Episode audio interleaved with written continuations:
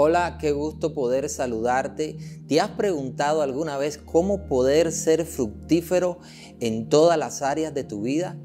Y si lo quieres hacer o si lo deseas hacer a la manera de Dios, la respuesta está en las escrituras. Isaías capítulo 32 versículo 15 dice de la siguiente manera, hasta que sobre nosotros sea derramado el espíritu de lo alto y el desierto se convierta en campo fértil y el campo fértil sea estimado por bosque.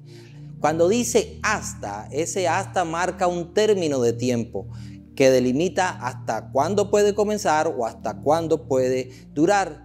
Y el profeta Isaías, cientos de años antes del derramamiento del Espíritu Santo, él habló acerca del poder fructificador que él tendría en nosotros. Y él mencionó tres escenarios que simbolizan nuestra vida. El primero es el desierto. Y lógicamente cuando hablamos de desierto entendemos que eso es antes de que el Espíritu Santo haya venido a nuestra vida.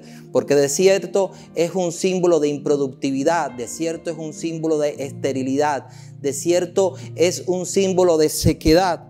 Pero a la par también dice, ese desierto, una vez que el Espíritu Santo haya venido sobre nosotros, se convertirá en un campo fértil. Y permítame remarcar en la palabra fértil, porque no todos los campos son fértiles. Fértil significa que será altamente productivo y que tendrá la capacidad de reproducir todo aquello que se siembre en él. Y a su vez dice que ese campo fértil se convertirá en un bosque. Ese bosque simboliza un lugar de permanencia, un lugar de estabilidad, pero también un lugar de continuo crecimiento. Entonces, ¿qué es lo que hace la diferencia en nuestras vidas entre ser productivo y no ser productivo? Y no es más que la presencia del Espíritu Santo en nosotros. No es solamente que nos enseña, no es solamente que nos enguía, sino que nos empodera para hacer todas las cosas.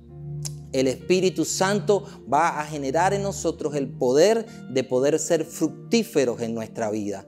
Hemos pensado que lo que necesitamos son capacidades, que lo que necesitamos son recursos o un estatus para ser altamente fructífero, pero no, en realidad lo que necesitamos es la persona del Espíritu Santo. Y permítanme darle tres consejos de cómo ser altamente fructífero. Número uno, dele la bienvenida al Espíritu Santo a su vida. Número dos, sea un buen anfitrión de su presencia. Y número tres, permítalo que Él lo haga altamente fructífero. Si, hoy entendiste el valor que tiene eh, la presencia del Espíritu Santo en tu vida, entonces permítele que Él pueda fructificar y hacer fructificar todo aquello que Él pone en ti. Que Dios te bendiga y hasta la próxima.